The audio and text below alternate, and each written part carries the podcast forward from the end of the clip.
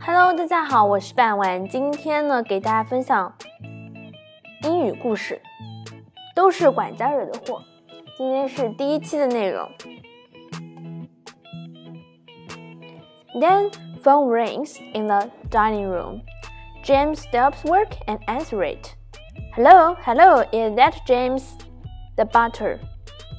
Yes, sir, it is. James, is my wife at home? Yes, sir. Good. Can you bring her to the phone? I want to speak to her at once. Be quick.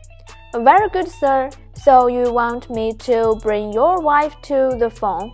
Is that right, sir? Yes, yes, James. Now, just go and do it.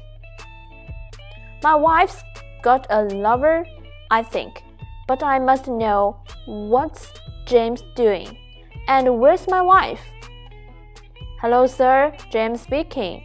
Hello, James. So, where's my wife? Your wife is at home, sir, but she can't speak to you at the moment, I'm afraid. She can't speak to me? My wife can't speak to me. Why not?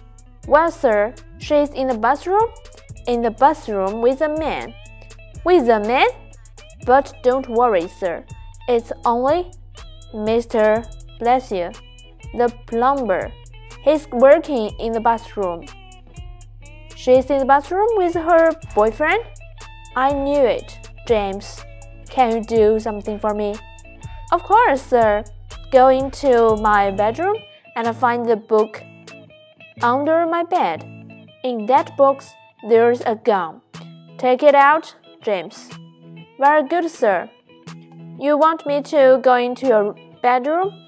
Find the box under your bed and take out the gun. Is that right, sir? Yes, James. Yes. Just go and do it. I knew it. My wife's got a lover, but soon James is going to come back with that gun.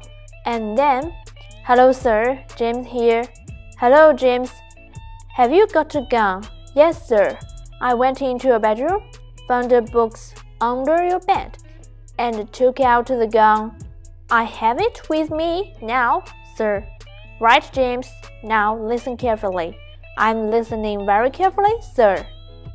好了，今天内容就到这里结束了，我们下期再见。Thank you for listening. Bye bye.